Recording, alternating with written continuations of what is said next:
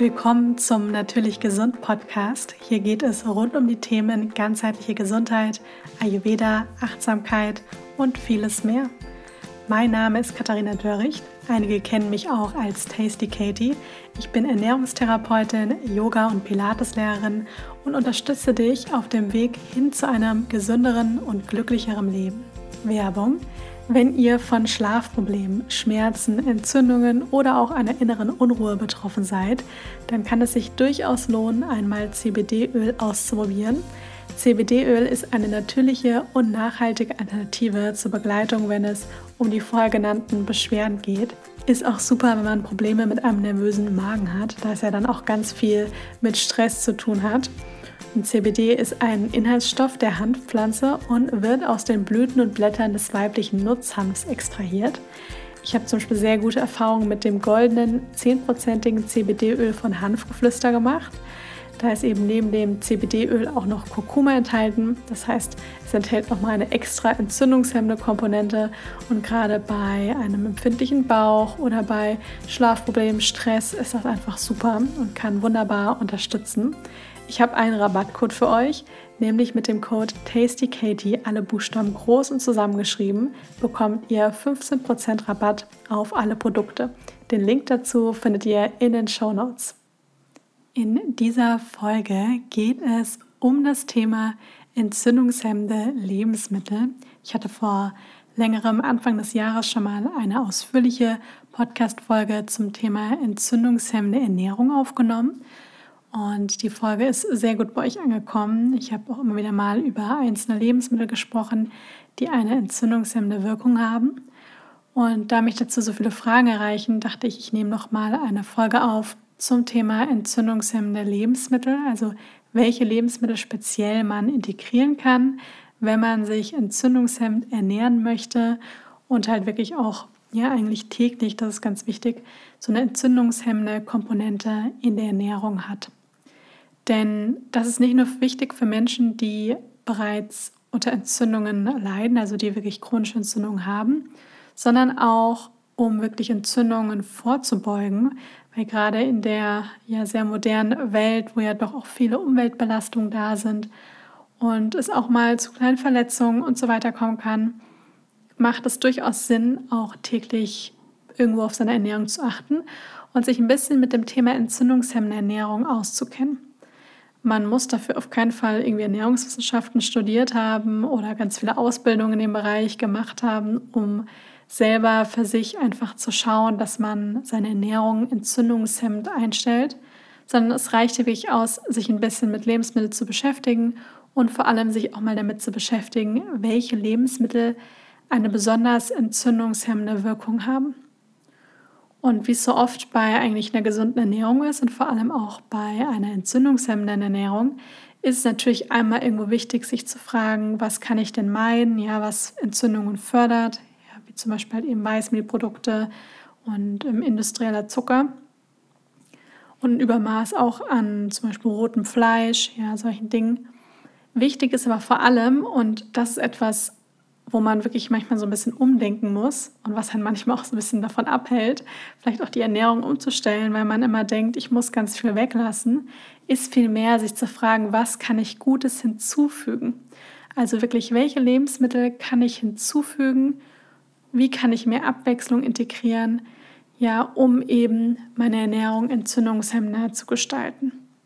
Und das kann ich auch immer nur empfehlen, sich generell bei einem gesunden Lebensstil vielmehr auch mal zu fragen, was kann ich Gutes hinzufügen? Ja, was kann ich Gutes, wie Gutes tun im Alltag? Wie kann ich vielleicht mit kleinen Praktiken Stress reduzieren? Oder auch in Ernährung, wie kann ich mehr Abwechslung integrieren? Ein paar extra pflanzliche Lebensmittel integrieren, um auch eben meine guten Darmbakterien zu füttern. Und ich finde, das bringt gerade so, ich finde mental, also gedanklich, so ein bisschen Entspannung in das Thema weil man ja mal hört, was man alles weglassen muss. Und wenn man sich viel mehr darauf konzentriert, was man alles Gutes hinzufügt, dann ist es ganz automatisch, dass dann oft Dinge irgendwie wegfallen, die einem dann nicht so gut tun. Ja, weil man nämlich sich viel mehr auf das konzentriert, was man noch alles darf und was man noch alles Gutes tun kann. Also das kann ich immer nur empfehlen, dass man mehr seine Aufmerksamkeit auf das, was man alles Gutes hinzufügen kann, richtet, statt auf das, was alles nicht sein soll. Und dann ist der Kopf oder wie manchmal doch so wie so ein kleines Kind, das wird dann besonders interessant, die Dinge, die man irgendwie nicht darf. Und dann möchte man sie irgendwie erst recht. Aber jetzt einmal zum Thema entzündungshemmende Ernährung. Also erstmal ist grundsätzlich wichtig zu verstehen, Entzündungen sind jetzt erstmal per se nichts Katastrophales. Also das heißt, es ist gut, dass der Körper diesen Entzündungsabwehrmechanismus hat. Denn Entzündungen sind erstmal wirklich, wie ich gerade schon gesagt habe, ein natürlicher Abwehrmechanismus vom Körper, der zum Beispiel auf Verletzungen ja, oder auch eine Infektion reagiert. Und das ist auch gut so, ja, weil sonst würde das im schlimmsten Fall sogar bis zum Tod führen, wenn der Körper diesen Abwehrmechanismus eben nicht hätte. Ein Problem ist jetzt allerdings, weil das ist nämlich der optimale Fall ist erstmal, dass wir zum Beispiel eine kleine Verletzung haben, es bildet sich eine kleine Entzündung, es wird vielleicht rot, ein bisschen geschwollen. Das sind zum Beispiel so äußerliche Merkmale für Entzündungen und dann auch ein Schmerz. Und das Problem wird jetzt allerdings, wenn wir chronische Entzündung haben. Ja, das heißt nicht einfach nur eine Wunde oder ein Infekt, der dann nach ein paar Tagen oder sagen wir mal zwei Wochen wieder weg ist. Und je nachdem natürlich, wie stark der Körper ist, wie gut das Immunsystem ist, ja, wie vielleicht auch die Ernährung ist, also wie so der Allgemeinzustand ist, je nachdem kann er natürlich auch gut oder schlecht diese Entzündung bekämpfen. Und wenn wir aber jetzt chronische Entzündung haben, ja, das führt dann tatsächlich zu auch langfristigen Gesundheitsproblemen. Und mittlerweile weiß man tatsächlich, dass diese chronischen Entzündungen wirklich das Risiko für verschiedene Krankheiten erhöhen. Und dazu gehören auch ganz viele typische Volkskrankheiten wie halt eben Herz-Kreislauf-Erkrankungen, Diabetes, Arthritis, auch Krebs. Das sind alles Sachen, wo diese Entzündungen einfach eine ganz große Rolle spielen. Und ich bin auch der Meinung, dass viele sich beschäftigen sich mal ganz viel damit, soll ich mich jetzt glutenfrei ernähren oder soll ich mich jetzt vegan, vegetarisch ernähren, ketogen und so weiter. Und das hat natürlich alles seine Berechtigung. Ja, also es ist auch gerade viele auch von der, ich sag mal, veganen, vegetarischen Bewegung, das ist so, so gut, auch dem Umweltaspekt gegenüber und auch natürlich auch dem ethischen Aspekt. Aber jetzt mal unabhängig davon ist es eigentlich vor allem wichtig, dass wir uns damit beschäftigen, ohne jetzt irgendeinem Label erstmal zuzugehören, sondern wie können wir unsere Ernährung möglichst entzündungshemmend gestalten. Denn da, wo man sich ja mittlerweile wissenschaftlich auch recht einig ist, dass es eben der Punkt, wenn wir überwiegend pflanzliche Lebensmittel integrieren ja, und uns auch bunt und abwechslungsreich ernähren und auch bestimmte entzündungshemmende Lebensmittel integrieren, dass das auf jeden Fall das Risiko für bestimmte Krankheiten auf jeden Fall reduziert und aber auch natürlich auch einen Einfluss auf den Heilungsverlauf auch hat. Und das Schöne ist, wir können alle über die Ernährung einiges machen und auch einen Einfluss, also hat auch einen Einfluss auf Entzündungen. Und es gibt eben eine Vielzahl an Lebensmitteln, die kann man sich fast so ein bisschen vorstellen, so natürliche Entzündungshemmer, Entzündungshemmer sind. Das heißt, die haben entzündungshemmende Eigenschaften und somit eben dazu beitragen, Entzündungen im Körper zu reduzieren.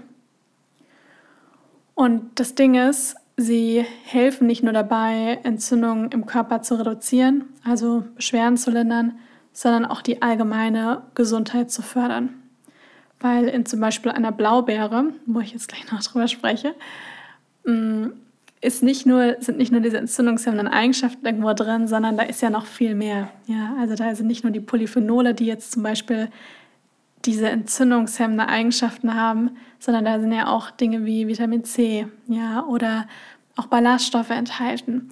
Das heißt, wir bekommen da ja noch viel mehr ab und das ist eben das, was so, was so gut für den Körper und vor allem auch für das allgemeine Wohlbefinden ist.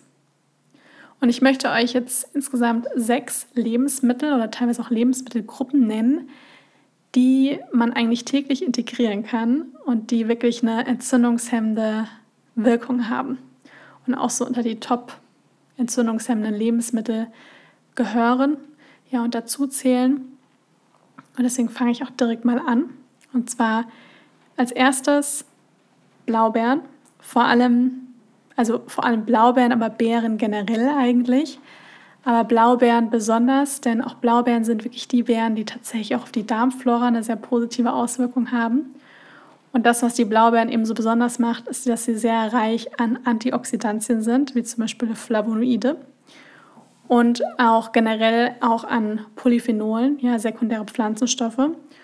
Und diese Verbindungen, also diese Verbindungen helfen eben dabei, diese freien Radikale, ja, das sind also die Eigenschaften von den Antioxidantien, zu neutralisieren, generell zu reduzieren und so einfach diesen oxidativen Stress vorzubeugen, der nämlich wiederum dann zur Entzündung führen kann. Also hier wirklich täglich eine richtig gute Handvoll Blaubeeren zu integrieren. Ja, die sind ja auch relativ bekömmlich. Ist auf jeden Fall etwas, worüber sich die Gesundheit freut, der Körper freut, was einfach sehr, sehr gesund ist. Wichtig ist hier, man kann sie natürlich auch mal, man kann auch mal warme Blaubeeren oder warme Beeren essen.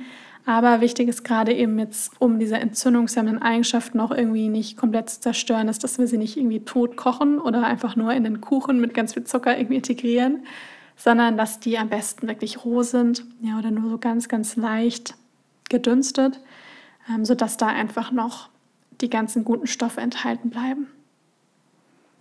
Dann das nächste ist einmal das grüne Blattgemüse und dazu gehört einiges. Ja, also dazu, ich zähle dazu jetzt auch mal so Dinge wie Petersilie und Kohl, also die Kräuter, aber es ist vor allem Gemüse wie jetzt Spinat, Grünkohl, Rucola, ja, das sind alles Lebensmittel, die gehören so zu dem grünen Blattgemüse dazu. Die sind sehr reich an Vitaminen, an Mineralstoffen. Die enthalten entzündungshemmende Antioxidantien, wie zum Beispiel Vitamin C, Vitamin E, Beta-Carotin, das ist eine Vorstufe von Vitamin A, auch super für die Augen, auch Flavonoiden und die unterstützen einfach generell das Immunsystem und reduzieren eben durch diese verschiedenen Komponenten wirklich Entzündungen im Körper. Das heißt, täglich was Grünes zu integrieren, ja, was ja auch sehr reich an Chlorophyll ist, ja, dieser grüne Pflanzenfarbstoff, der einfach auch wirklich dazu beiträgt, zum Beispiel auch zu einem basischen Milieu im Körper, auch zu dem Thema ähm, Übersäuerung ganz, ganz wichtig ist und natürlich auch eine super Quelle, gerade das grüne Blattgemüse, an Ballaststoffen auch ist. Und wenn man da schaut, dass man täglich grünes Blattgemüse integriert, ja, also Dinge wie Spinat, wie generell Salate. Ja, also ich esse bestimmt nicht jeden, jeden Tag, aber phasenweise schon täglich, auf alle Fälle jeden zweiten Tag mindestens, ähm, einen grünen Salat, zum Beispiel vor, dem, vor der Hauptspeise als Vorspeise beim Mittagessen zum Beispiel. Oder ich mache mir einen grünen, großen grünen Salat und packe da eben noch Dinge wie halt ähm, Rucola-Kresse, ja, ein bisschen Spinat auch mit rein und gebe halt da Dip wie Hummus dazu und dann irgendwie Ofengemüse und vielleicht noch eine Portion Quinoa, dass man halt so eine richtige Bowl hat und trotzdem eben eine schöne Portion grünes Blattgemüse integriert hat. Auch wenn man sich mal eine andere Gemüsebowl macht, eine Handvoll Rucola dazugeben, frische Kräuter hacken und über das Essen geben. Das sind alles Dinge, die dafür sorgen, dass wir eben täglich grünes Blattgemüse integrieren und was eben dann einfach so eine entzündungshemmende Wirkung hat. Das nächste ist Ingwer. Ingwer, ich denke mal, wenn ihr meinen Podcast schon länger hört, dann wisst ihr das auch oder auch meine Bücher habt. Denn Ingwer ist einfach im Ayurveda ein sehr beliebtes Gewürz, beziehungsweise es wird als Gewürz verwendet, es ist ja eine Wurzel. Und Ingwer wird ja im Ayurveda so ein bisschen als Allheilmittel bezeichnet, weil man es einfach, weil man ihn gegen so viele verschiedene Dinge einsetzen kann. Ja, und das Besondere ist gerade, weshalb er auch so eine entzündungshemmende Wirkung hat, ist, dass er Gingerole enthält. Und das ist eine entzündungshemmende Verbindung, die tatsächlich auch so eine leichte schmerzlindernde Wirkung hat. Und tatsächlich hat man sogar schon in einzelnen Studien auch herausgefunden, dass sie sogar ähnlich wirken wie einige entzündungshemmende Medikamente. Das ist ähnlich wie auch beim Kurkuma. Und auch wirklich bestimmte Entzündungsmarker deutlich reduzieren, also hemmen. Und damit natürlich dann auch Schmerzen und Entzündungen lindern können. Also das ist zum Beispiel auch etwas, in, also beispielsweise beim Ernährungstherapiestudium ist es ja so, hm, es ist auf jeden Fall, also ich habe ja ein paar Ausbildungen und eben auch das Studium gemacht. Und es gibt einen richtigen Unterschied auch in dem, was man beigebracht bekommt. Und das ist so, dass zum Beispiel in dem Ernährungstherapiestudium geht es natürlich viel mehr einmal die ganzen Grundlagen auf der biochemischen Ebene und dann aber natürlich auch, ich sag mal, um Makro- und Mikronährstoffe, also alles, was sehr, ich sag mal, sehr greifbar ist, was messbar ist, ähm, was halt einfach so ein bisschen schwarz-weiß auch viel ist. Und es ist ja auch vollkommen okay. Das ist einfach ein wissenschaftliches Studium und dementsprechend ist natürlich der Fokus darauf. Und bei den, zum Beispiel bei der Ayurveda-Ausbildung oder auch bei den ähm, Weiterbildungen, die ich mache, oder auch wenn ich Bücher lese und mich zum Thema auch Pflanzenheilkunde weiterbilde, dann ist das natürlich nochmal irgendwo ein bisschen ganz, also ein anderes Wissen irgendwo auch, was sich natürlich sehr gut mit dem anderen vereinen lässt.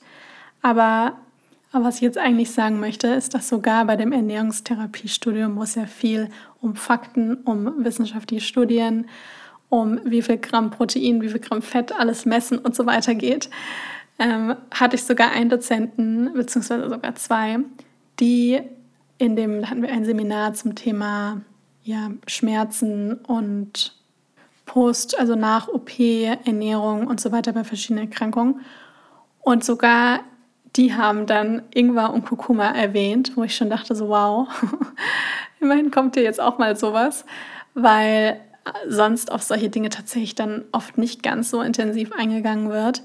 Ja, das eher so ein bisschen der Naturheilkunde und den Pflanzen und so weiter, Pflanzenheilkunde zugeordnet wird. Und ähm, ja, was manchmal natürlich auch ein bisschen schade ist. Aber Ingwer wurde da sogar auch erwähnt, als es darum ging, wie man eben über Ernährung und einige andere Dinge auch wirklich Schmerzen reduzieren kann, weil einfach hier wirklich diese Gingerole eine schmerzlindernde, entzündungshemmende Wirkung haben. Ja, also Ingwer ist da total super und man kann ihn, man kann schauen, dass man den täglich in die Ernährung integriert. Ja, man kann sich ein Dressing machen, indem man Ingwer fein reibt und da reingibt. Man kann sich zum Beispiel zweimal täglich einen Ingwertee machen. Dann kann man auch Ingwer in den Smoothie ja, oder einen Saft auch integrieren. Ähm, er ist auch super, wenn es jetzt auch um Erkältungskrankheiten und sowas, sowas geht. Ja, man kann Ingwer, das ist natürlich jetzt ein bisschen hardcore, aber man kann Ingwer auch pur einfach kauen. Ja, das, ich finde das super, wenn man mal ein bisschen Halsschmerzen hat. Ingwer pur kauen. Da hat man direkt das Gefühl, das brennt einem alle Keime weg. Und Ingwer ist wirklich etwas, wo ich auf jeden Fall empfehlen kann, das immer zu Hause zu haben, den frischen Ingwer, also die Ingwerwurzel. Dann das nächste Kurkuma.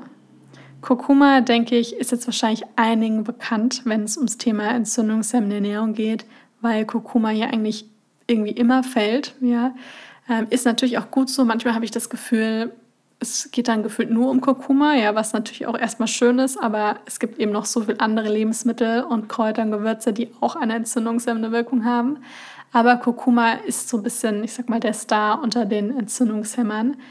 Liegt vor allem an dem darin enthaltenen Kurkumin. Ja, das ist eine in Kurkuma enthaltene Substanz, die einfach eine stark entzündungshemmende Wirkung hat.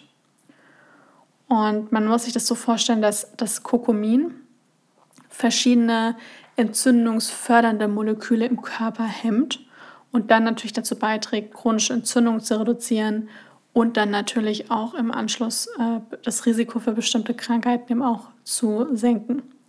Wichtig ist jetzt hier, ja, bei Kurkuma sind bei manchen, also sagen wir dann immer so, ja, ich integriere auch täglich Kurkuma. Und wenn man dann genauer nachfragt, dann ist es tatsächlich so eine Prise übers, weiß ich nicht, Curry oder über übers Brot oder was auch immer. Und das ist halt wirklich so ein Achtel Teelöffel. Da kann ich euch gleich sagen, das hilft nicht so viel. Ja, das muss dann schon ein bisschen mehr sein. Die Höchstmenge lautet 8 Gramm. Ja, die sollte tatsächlich nicht überschritten werden.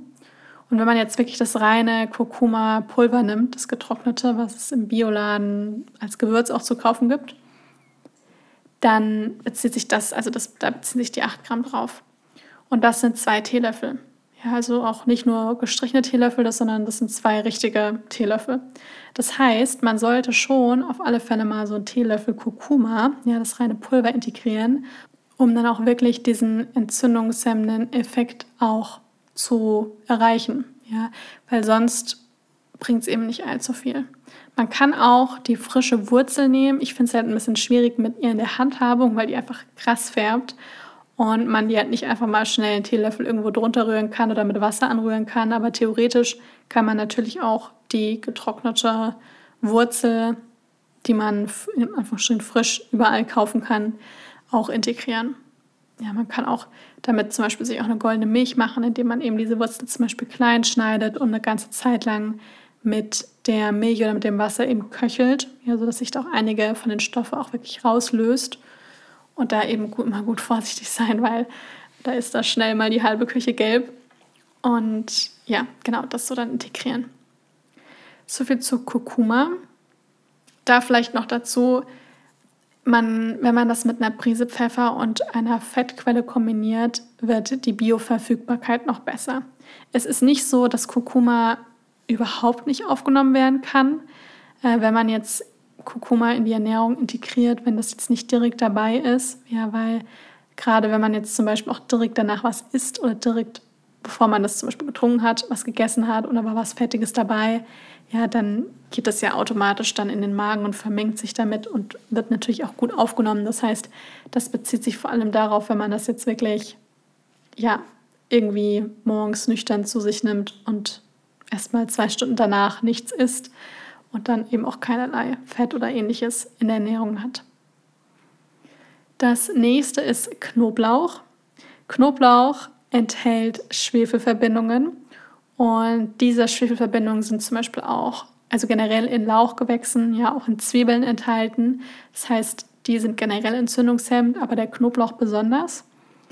Der hat auch antioxidative Eigenschaften und gerade einmal diese Schwefelverbindungen und natürlich auch diese Antioxidantien, die darin enthalten sind, die können wirklich dazu beitragen, Entzündungen zu verringern und das Immunsystem zu stärken. Bei Knoblauch ist ja immer so eine Sache, gerade Menschen, die eher eine empfindliche Verdauung haben, ist es für sie oft der Knoblauch nicht so super gut verträglich. Empfehlen kann ich hier immer nur, dass man den dann nicht roh unbedingt zu sich nimmt, sondern dass man ihn ein bisschen anbrät oder eben kocht. Und da bleibt wirklich viel davon auch noch also darin enthalten. Und dann wird er auch etwas leichter verdaulich. Wenn man es gut verträgt, ja, und so hardcore ist, kann man den natürlich auch roh zu sich nehmen. Ja, das funktioniert auch. Also ich spreche aus Erfahrung, kann sagen, roher Knoblauch, mal ja, aber ich möchte ihn jetzt nicht täglich roh zu mir nehmen, einfach weil man auch ja, so stark danach riecht. Ähm, aber gerade wenn er eben gekocht oder gebraten ist oder mit dem Ofen gebacken ist, sorgt er natürlich auch für ein super leckeres Aroma. Ja, wenn man da täglich so eine Knoblauchzehe, vielleicht auch zwei zu sich nimmt, dann hat man auch schön diesen entzündungshemmenden Effekt. Dann die letzte Gruppe an Lebensmitteln sind probiotische Lebensmittel. Ja, das ist jetzt wirklich mal so eine ganze Gruppe, die ich hier nenne. Denn die sind tatsächlich auch ganz wichtig, wenn es ums Thema entzündungshemmende Ernährung geht. Ich sage mal fast so ein bisschen über Umwegen, weil man kann jetzt nicht direkt sagen, ja, die haben entzündungshemmende Stoffe in sich. Das liegt daran, weil sie nämlich eine so gute oder so eine positive Auswirkung auf die Darmflora haben. Und im Darm also geht ganz viel ab praktisch, wenn es um Thema Entzündung geht. Und im Darm sitzt ja auch ungefähr 70 Prozent vom Immunsystem. Und in diesen probiotischen Lebensmitteln sind lebende Mikroorganismen enthalten. Ja, vor allem diese ganzen nützlichen Bakterien, auch ein paar Hefe und es sind vor allem auch so diese Milchsäurebakterien, also diese Lactobakterien, Bifidobakterien. Und die können einfach dazu beitragen, das Gleichgewicht in dem Darm, also beziehungsweise von der Darmflora zu verbessern. Und deswegen ist tatsächlich eine gesunde Darmflora ganz, ganz entscheidend, wenn es ums Immunsystem geht und natürlich auch um Entzündungsprozesse. Und Probiotika, also hier jetzt einmal in Form von probiotischen Lebensmitteln, unterstützen die Darmgesundheit.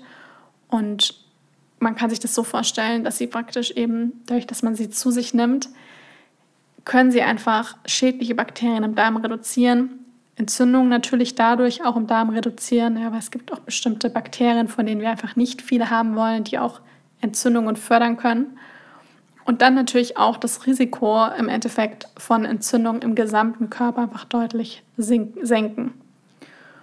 Und dann ist es eben auch so, dass Probiotika, also Probiotika nicht nur die in Kapseln oder im Pulver, sondern hier auch wirklich probiotische Lebensmittel, die können auch dazu beitragen, dass kurzkettige Fettsäuren im Darm produziert werden.